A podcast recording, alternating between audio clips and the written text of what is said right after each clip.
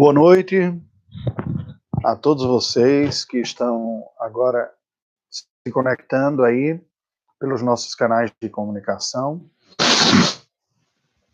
Boa noite, saúdo a quem está entrando. Nós vamos dar início neste momento a toda sexta-feira, às 20 horas, tendo uma, uma palavra com vocês. Nós temos uma, um encontro nosso às quintas-feiras, às sete e meia, é, todas as quintas, neste mês de abril, inicialmente, né?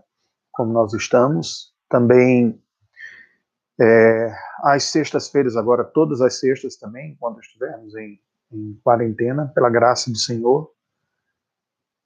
No domingo, ah, todos os domingos às nove horas da manhã, também com a outra reflexão. E oportunamente nos domingos à noite também. Então, é uma satisfação estar próximo a vocês. Nós todos temos sentido a ausência do convívio pessoal, da aproximação uh, nossa física uns com os outros. Estamos limitados, não podemos fazer isto, mas a nossa orientação e estímulo é que vocês façam é, um culto familiar ou culto doméstico, buscando a adoração em conjunto, na sua própria família, e aqueles que quiserem e puderem e gostarem, incrementem a palavra pastoral que nós temos oferecido por estes canais aí, adicionando, inclusive no domingo também, essa fica uma sugestão, porque nós, na proximidade do convívio familiar e doméstico, nós adoramos ao Senhor Deus. Gostaria de lembrá-los da prática da manutenção da fé judaica nos períodos de diáspora, quando os judeus estavam privados da adoração no templo, com todos os elementos litúrgicos que compunham a adoração, conforme a lei mosaica, eles tiveram a fé preservada e mantida pela prática devocional essencialmente é, familiar. E também quando havia um grupo de, de judeus em um local, a constituição das sinagogas, que eram casas de estudo e de adoração, embora não propriamente o culto no, no templo. É, então, aqui fica a minha palavra de estímulo para que vocês façam os momentos de adoração coletiva, familiar, e podendo incorporar a, a reflexão bíblica pastoral como uma iniciativa da nossa parte, buscando suprir essa parte da instrução bíblica, você a incorpore. Então, eu recomendo que você inicie uns 15 a 20 minutos antes com a sua família, com leitura bíblica, com cânticos, com orações, e precisamente, pontualmente, nos horários que temos anunciado, nós damos início à nossa transmissão as atividades da semana, a saber, quinta-feira às sete e meia, sexta-feira às 20 horas, eventualmente um sábado às 20 horas também, e a instrução na manhã do domingo às 9 horas, você tem a oportunidade através do, do canal no YouTube e, quando for possível, também transmitindo pelo Facebook. É, porém, as ocasiões de pregação dominical, é, você vai ter acesso exclusivamente pelo canal da Primeira Igreja Presbiteriana de Belo Horizonte, tanto pela manhã, às 10h20, quanto à noite, às 19 horas. Então, dadas essas palavras iniciais né, de saudação, é, eu gostaria de lhe convidar a buscarmos a Deus em oração. Hoje nós vamos refletir sobre um tema, a mim pessoalmente, bastante desafiador, caro, rico, e o faço na dependência de Deus, na esperança de que sejamos agraciados pelo Senhor e cresçamos na compreensão destas uh, verdades graciosas que Deus nos dá. É? Então, vamos orar ao Senhor nesse instante, rogando a sua graça sobre a nossa vida. Deus bendito, nós louvamos o teu nome, te rendemos graças pela oportunidade de recebermos uma instrução da parte do Senhor pela tua palavra e mediante a ação do teu Espírito. Em tudo dependemos de ti. Rogamos que tu nos assistas nestes dias especiais. Rogamos que tu fales ao nosso coração, nutrindo a nossa fé e ajude-nos a crescer na tua dependência. Em nome de Jesus. Amém. Sabe, um, eu comentava hoje com um colega e amigo de ministério, de ministério transcultural, o missionário Luiz, que está em Portugal, hoje da equipe da Agência Presbiteriana de Missões Transculturais, que está em Portugal, é o tem está há mais tempo, mais antigo. Luiz é uma das pessoas mais agradáveis para se conviver e com quem eu tive a oportunidade de trabalhar junto no período de seis meses, muito bom. Serve de Deus, dedicado, que está experimentando, como todo mundo, as limitações uh, destes momentos. Né? E nós conversávamos exatamente dos desafios para o nosso próprio coração, que é viver esse, este período na dependência do Senhor. Né? Como nós sentimos falta de, do convívio pessoal, mas também como seguimos na, na dependência de Deus. E eu gostaria exatamente de hoje chamar a atenção de vocês e refletir um pouco sobre esse desafio da dependência do Senhor. E vou dar início com um texto que compartilhei nesta semana com alguns próximos, poucos adolescentes, que são do meu convívio mais chegado. Eu tenho hoje três filhos adolescentes, né? É, e alguns tenho tido a oportunidade de acompanhar no desenvolvimento educacional. E falava com eles baseado na, no livro de Eclesiastes. Eu leio alguns versículos para vocês, a abertura do livro e o, algumas palavras do encerramento do, do último capítulo. Palavra do pregador, filho de Davi, rei de Jerusalém. Vaidade de vaidades, diz o pregador. Vaidade de vaidades, tudo é vaidade. Que proveito tem um homem de todo o seu trabalho com que se afadiga debaixo do sol? Geração vai, geração vem, mas a terra permanece para sempre. E no final ele diz: Alegra-te, jovem, na tua juventude, recreia-se o teu coração nos dias da tua mocidade, anda pelos caminhos que satisfazem ao teu coração e agradam aos teus olhos. Sobe, sabe, porém, que de todas as coisas Deus te pedirá contas. Afasta, pois, do teu coração o desgosto e remove da tua carne a dor, porque a juventude e a primavera da vida são vaidade. Lembra-te do teu Criador nos dias da tua mocidade, antes que venham os maus dias e cheguem os anos nos quais dirás: não tenho neles prazer. É muito curioso quando nós lemos o livro de, de Eclesiastes, porque é, numa leitura superficial, descontextualizada até da cultura hebraica e dos recursos uh, linguísticos e literários que o judaísmo nos apresenta, ou a, a cultura bíblica hebraica, nós podemos achar um tom pessimista. Algumas vezes mesmo já ouvi algumas pessoas falando sobre esse texto bíblico, este livro de sabedoria, de sabedoria para a vida, sabedoria para o sentido uh, da vida, que uh, este livro teria uma espécie de pessimismo vindo da parte de, de Salomão, né? um homem que foi considerado na antiga aliança o mais sábio que teve, que rogou sabedoria a Deus e Deus lhe deu, mas que, no entanto, experimenta no final da sua vida um desfecho não positivo, um desfecho de, de fragilidade e, e até flacidez moral e religiosa, com a constituição de tantos casamentos políticos, usando uma estratégia cultural é, aceitável pelos governantes da época, porém é, fora dos parâmetros uh, bíblicos originais de Deus para o matrimônio e outras pessoas da, da nobreza. De tal maneira que a Bíblia apresenta uma conta absurda de casamento com centenas de mulheres e outras centenas também de concubinas. É, obviamente, relacionamentos é, irreais, impossíveis de serem vividos de forma saudável, o que nos mostra, já de antemão, que, diferente do que alguns supostamente acreditam, de viverem plenamente, de forma é, lúcida, é, bíblica, a sua vida, que todos nós somos tentados e experimentaremos, em alguma medida, uma aculturação à nossa época. Muitas vezes é imperceptível.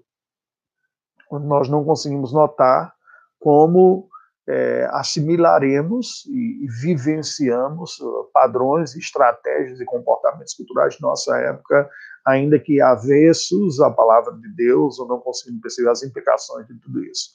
A bem verdade é que Salomão chega no final da sua vida com essa leniência, com essa fragilidade moral e cede às pressões dessas mulheres e constitui altares e adorações a outros deuses e participa disso, e é a razão, inclusive, do, do fim da, da unidade nacional ou política do Estado de Israel, da monarquia israelita.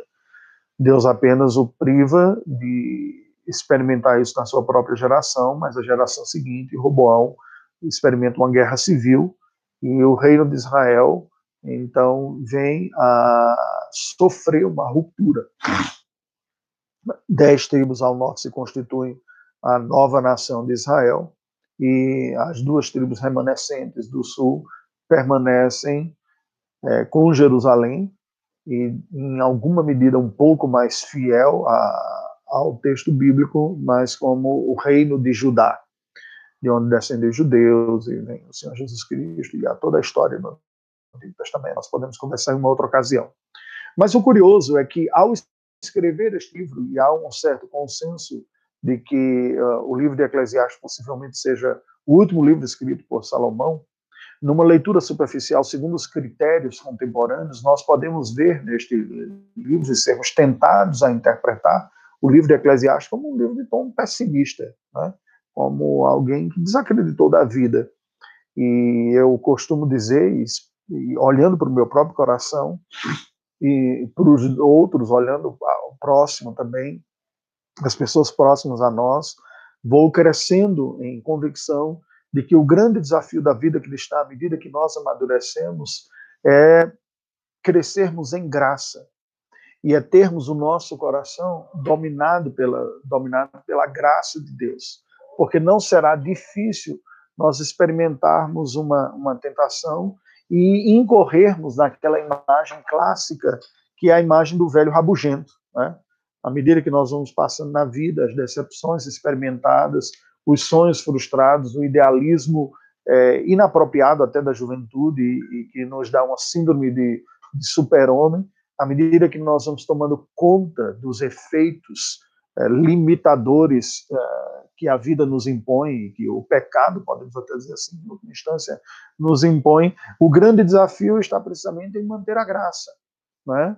Apesar de todas as controvérsias, a famosa frase ai e endurecer sem perder a ternura jamais. E eu gostaria de destacar especialmente a última parte, sem perder a ternura, né? sem perder a ternura da alma, a leveza da, da alma.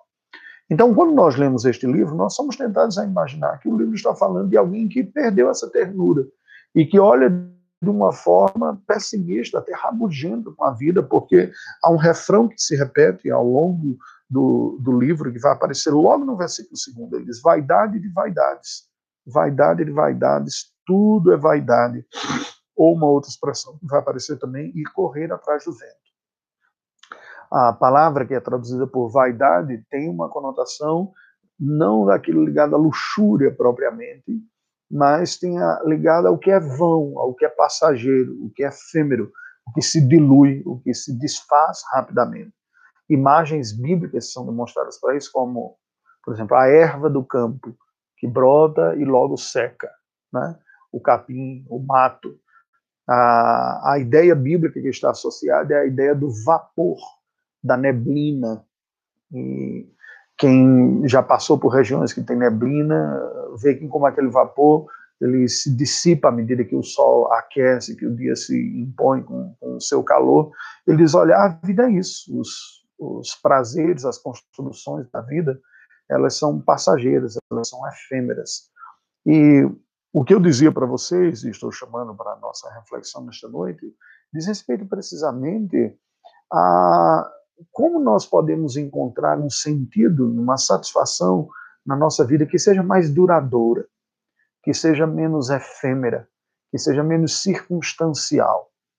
Ocasião como essa, uh, circunstâncias é, de isolamento, de treinamento, privação da construção objetiva de projetos e de realizações, nos impõe um estado é, introspectivo até, um pouco mais reflexivo, algumas prospecção, e aí os desafios serão outros para essas pessoas, é tomarem cuidado e vigiarem seu coração para não entrarem num, numa espiral descendente, introspectiva e até desestimuladora e adoecedora né, da, da própria vida, com pouca esperança. Né? No entanto, aqueles que são frenéticos, realizadores, que se medem pela produtividade, encontram uma situação muito difícil, que é parar e se ver privado de uma série de coisas e tentam encher a sua vida de, de atividades que possam compensar. Nós temos uma tendência em nossa época em corrermos mais nesse segundo perfil. Novamente aqui, um exemplo para mim muito explícito disso é a nossa grande dificuldade de convivermos e de sabermos fazer uso do momento de oração silenciosa em nossos cultos. Né? Parece que é o momento mais perturbador do nosso, nosso culto. Né? As pessoas não sabem parar, quietar a alma, mesmo em um culto público de adoração, olharem para si mesmo, olharem para Deus e ter este momento de encontro pessoal com o Senhor. Né? Ah, é, chega a ser desesperador, e por isso é mais fácil as pessoas ouvirem é, longos, uma lista longa de pedidos de oração, do que se deterem nos temas que carregam consigo dentro do seu próprio coração. É mais fácil ouvir sobre um pedido de oração do que efetivamente orar. É mais fácil ficar ouvindo sobre o tanto que a gente orar do que calar a alma e orar diante de Deus. Mas isso é necessário. E eu penso que chega a ser quase que imperativo em uma circunstância como essa que nós estamos vivendo. Bem, o livro de Eclesiastes basicamente vai nos mostrar como Deus nos tem presenteado, nos sorteado com uma série de atividades e situações que compõem a nossa vida com a construção regular e natural da nossa existência. Na constituição da família, do trabalho, dos estudos, das realizações, da comida, da bebida e tantos outros aspectos que compõem a nossa realidade, nos são apresentadas é, por Salomão aqui como elementos que compõem a vida. Porém, ao invés de entendermos como um tom pessimista, que diz, ah, isso é vaidade, como se não tivesse valor nenhum, o que ele está nos lembrando diz, isso é passageiro e é efêmero. Em outras palavras, o que ele está dizendo é o seguinte: nós temos que saber dimensionar numa proporção menor que a da plena realização existencial, que muitas vezes nós somos tentados a olhar cada um desses aspectos de nossa vida. E assim corremos numa idolatria que foi precisamente a conclusão do nosso estudo ontem, né? quando João encerra a sua primeira carta, dizendo: Filhinhos, guardai-vos dos ídolos. É muito mais fácil para aqueles que têm convívio com o texto sagrado identificar os ídolos, os ídolos da, da sua própria vida ou da existência. Perdão é, encontrar ou identificar os ídolos da sua existência com a, aquelas propostas explicitamente concorrentes do Senhor. Né? É, entidades, divindades ou mesmo postulantes mediadores que são vistos por pessoas e até mesmo por alguns da cristandade como fontes de recursos de graça eficaz para a sua vida. O Senhor Deus disse nós não deveríamos ter outros deuses diante dele. Porém, elementos mais sutis e não menos poderosos, pelo contrário, até mais poderosos, dada a sua capacidade de se camuflar e a sua capacidade de se esconder, são precisamente é, aqueles que concorrem com a adesão do nosso coração, lidando com estas construções positivas que ao buscarmos nós uma plena satisfação e realização nelas, que nada que venhamos a experimentar em nossa vida tem o poder e tem a competência de nos oferecer e tem a potência até de nos oferecer a satisfação real e plena da alma que somente Deus pode nos oferecer. Então, nós podemos experimentar e que conscientemente o fazemos, bem, esta é uma tentação do discurso religioso natural que não apenas o cristianismo, mas inúmeras religiões ao redor do mundo propõem.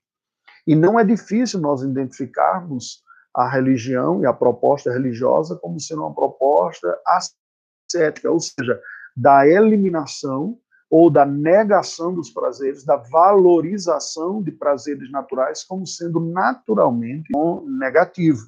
Né? Paulo, por exemplo, quando escreve a Timóteo, dando instrução pastoral, aquele jovem uh, pastor, ele descreve o seguinte, por exemplo, na primeira carta de Paulo a Timóteo, falando sobre essas espiritualidades, ele diz assim: é, Ora, o Espírito, 1 Timóteo 4, afirma expressamente que nos últimos tempos alguns apostatarão da fé por obedecerem a espíritos enganadores, a ensinos de demônios, pela hipocrisia dos que falam mentiras e que têm cauterizado a própria consciência, que proíbem o casamento e exigem a abstinência de alimentos que Deus criou para serem recebidos, com ações de graças pelos fiéis e por quantos conhecem plenamente a verdade. Pois tudo o que Deus criou é bom e recebido com ações de graças, nada é recusável, porque pela palavra de Deus e pela oração é santificado. Não é preciso fazer muito esforço para reconhecermos que ao longo da história da igreja, até os dias contemporâneos, muitas pessoas propõem a ideia de que a espiritualidade consiste, em uma grande medida, em abrir mão e afastar-se de prazeres naturais. Isso não é verdade. Né? Os prazeres são frutos de competências prazerosas que Deus nos deu. Deus nos criou, por exemplo, com papilas gustativas. E isso é sinal da bondade de Deus, da generosidade dele para conosco.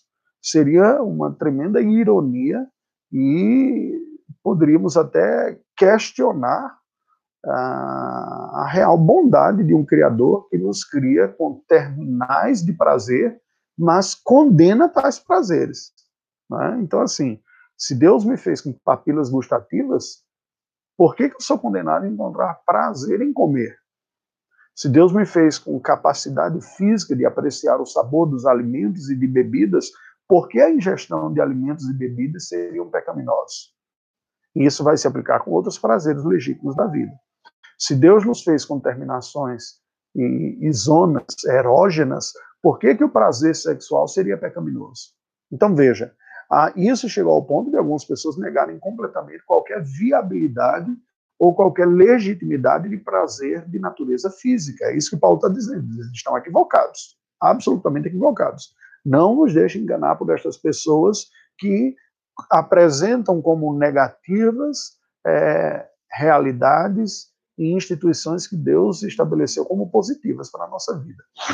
Porém, o que a Escritura Sagrada nos apresenta, e isso é uma maneira básica de interpretarmos a realidade como cristãos, é que toda a realidade que nós experimentamos é uma resultante da criação, da queda e da redenção. Como cristãos, nós interpretamos assim vivenciamos isso. A criação, nós temos os elementos naturais originalmente apresentados por Deus. Com a queda, porém, vem os desvirtuamentos destas coisas. O prazer que eu devo encontrar em tudo que Deus me coloca na vida deve estar subordinado ao prazer a Deus. Foi assim que o Senhor Jesus resumiu toda a lei e os profetas, quando foi indagado maliciosamente por alguns intérpretes, ele disse: é, qual é o maior de todos os mandamentos? O Senhor Jesus disse: o maior de todos os mandamentos é amar a Deus acima de todas as coisas e ao próximo como a si mesmo. Ora, amar a Deus acima de todas as coisas resume a primeira tábua da lei, os primeiros mandamentos que dizem respeito a Deus. E a única maneira de você conseguir amar as outras coisas saudavelmente. Quando Deus não é o maior amor da nossa alma, os outros amores são sufocantes e escravizadores. Todos eles. E aí, por isso, eu não consigo experimentar na medida piedosa e justa um prazer que deve ser experimentado proporcionalmente debaixo do maior, debaixo da maior satisfação que é de Deus. E a comida se torna, por exemplo, uma fonte de glutonaria para algumas pessoas. As pessoas que, por um problema de ansiedade, de insegurança, de medo, de tristeza, passam a buscar no alimento uma fonte compensatória para suas tristezas, para suas dores, para suas dificuldades. Um momento de alegria. Tem um programa que eu assisto muitas vezes na, na TV fechada, São quilos mortais.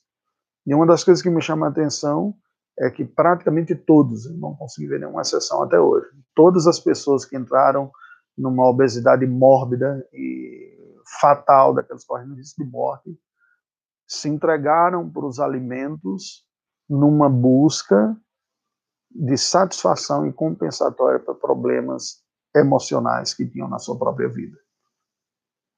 E veja, é muito simplista você dizer assim: ah, você é convidado para uma ocasião especial, um jantar, um almoço, um churrasco, e a pessoa experimenta aquilo e se entrega e come um pouco mais do normal. Diz, oh, cuidado com a glutonaria, irmão. Gente, que coisa simples, que coisa boba até de falar.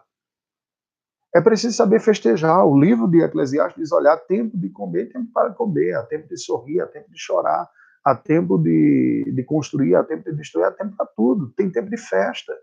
O Senhor Jesus foi uma festa de casamento, transformou água em vinho. É festa, é para celebrar, é para comer, é para beber. Claro, de uma maneira é, saudável. Mas você saber desfrutar de momentos de festa como se festa fossem, faz parte da vida, da saúde da vida.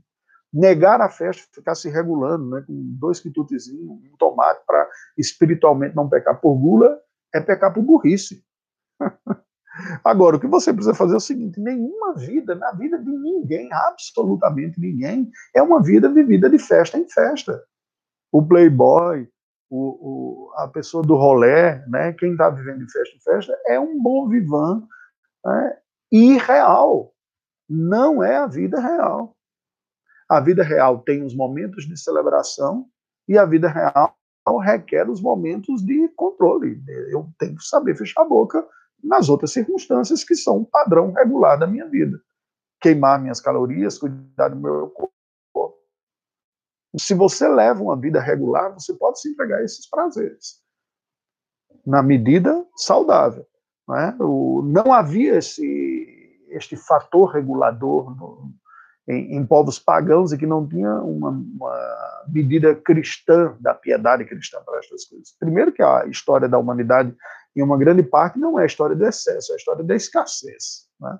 a maior parte da, da humanidade lutou pra, pela própria sobrevivência, de conseguir colocar o básico em casa. O problema da, do excesso é um problema típico dos dias mais contemporâneos, como um dado geral. Né? E aí vem as comidas não saudáveis, fast food, refrigerante, que é até mais barato do que as medidas mais saudáveis, e nós temos que administrar isso, e torna um problema de saúde pública. Os Estados Unidos são campeões né, na obesidade, mas nós brasileiros estamos atrás. Né? O latino, em geral, tem uma tendência também a, a comer mais por essa facilidade, nós temos que cuidar. Agora, o que, que é isso? Como é que a gente interpreta isso? Primeiro, é um efeito colateral do pecado. Por ser, eu elenco um prazer que deveria ser subalterno ao maior, que é o prazer em Deus, no Senhor, acima de tudo na minha vida se eu amo a Deus acima de tudo, e somente se e quando eu amo Deus acima de tudo, eu consigo desfrutar o amor menor, o amor ao próximo, as condições é, ligadas ao próximo em minha vida aqui de forma saudável. Quando eu não tenho amor a Deus acima de tudo, então eu serei tentado a elevar os meus prazeres e os meus amores outros à condição metafísica, transcendental de plena satisfação.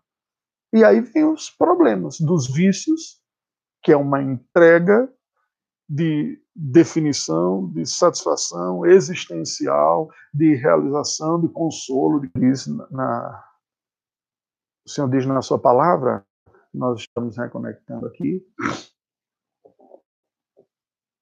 O Senhor carne. A hora que Deus fez, ele diz: olha, isso é tão rico, tão poderoso, tem uma capacidade de envolvimento tão grande entre as pessoas que não pode ser banalizado, não pode ser vulgarizado, para seu próprio bem, para a preservação de sua alma, para que você não se empreste, não se dê nem receba dos outros e consuma como um produto leviano ou fraco. Cerque esta realidade do prazer com a cerca da proteção do matrimônio.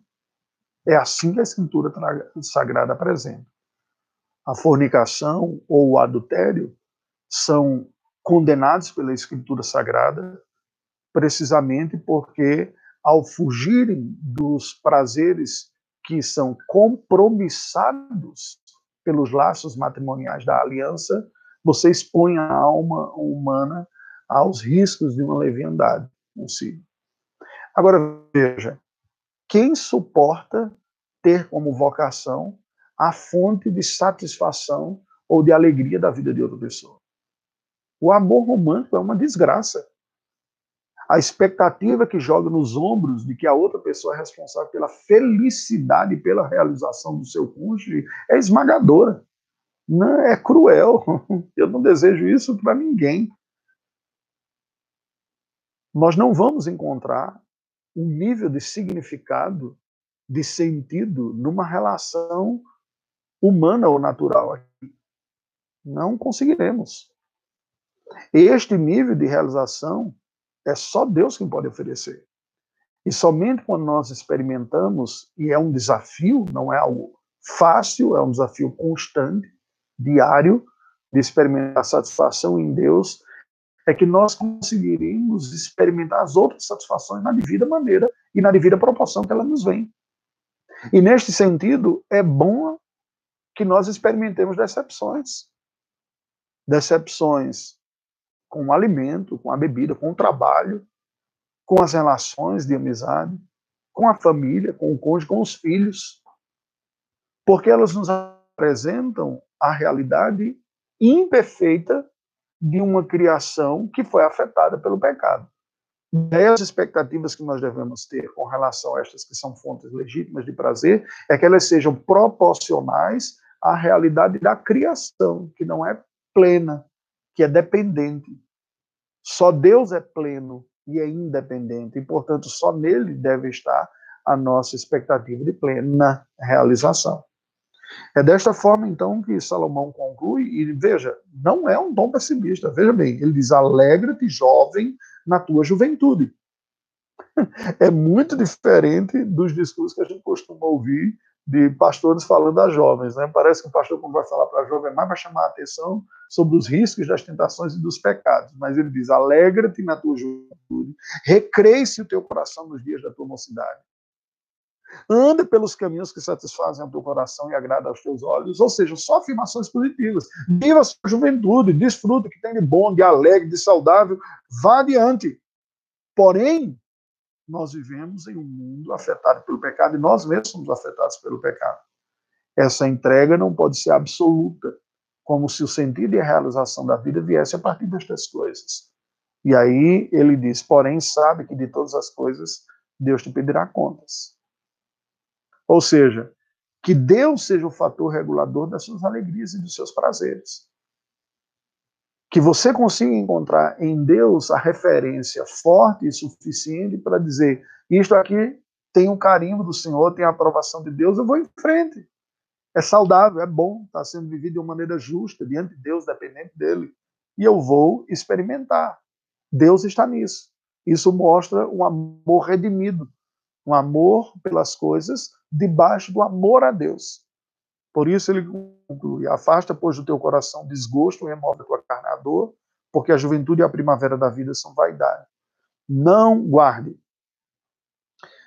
Na minha experiência de vida cristã, eu tenho percebido que um dos elementos mais danosos para a alma humana, até mesmo para que nós desfrutemos a espiritualidade saudável, é carregar esses rancores e essas dores que na vida nós vamos experimentando é como se você andasse com aquelas bolas de pedra que os desenhos animados mostravam antes que os presidiários experimentavam. Você vai carregando peso desnecessário na vida. E por isso ele diz: lembra-te do teu Criador nos dias da tua mocidade, eles que os maus dias e chegam os anos nos quais dirá: não tenho neles prazer. Nós devemos lembrar do Criador desde cedo, desde os dias da mocidade, para que então sejamos regulados pelo Criador na nossa existência. Com amor a Deus acima de todas as coisas, somente assim nós teremos condições de desfrutar dos outros amores na vida. Mas é, eu lhe convido a permanecer com esse tema em mente. Eu pretendo continuar trabalhando sobre ele é, na próxima sexta-feira. Na próxima sexta, nós teremos uma segunda parte, e veremos um dos textos que para mim é um dos maiores desafios ao meu coração, é, que é como Paulo desenvolveu isso na sua vida. Então, eu agradeço a sua atenção por ter estado até agora e abro, se você tiver algum questionamento para fazer, por favor, pode fazer aí no chat do YouTube ou mesmo aqui no, no Facebook e nós vamos buscar alguma interação. Mas a minha palavra de conclusão é que Deus nos atrai assim para que nós experimentemos o amor a Ele acima de todos os outros amores, porque somente com amor a Deus acima de tudo nós podemos regular e podemos experimentar e desfrutar de forma apropriada os outros prazeres e amores que Deus nos dá em vida. Vamos orar ao Senhor. Deus bendito, te rendemos graças por mais um encontro nesta noite de sexta-feira, pela tua palavra. Ensina-nos, ó Deus, quando elencamos outros prazeres e amores acima do Senhor em nossa vida. Depositamos a realização da nossa existência mais nas coisas criadas do que no Criador das coisas criadas.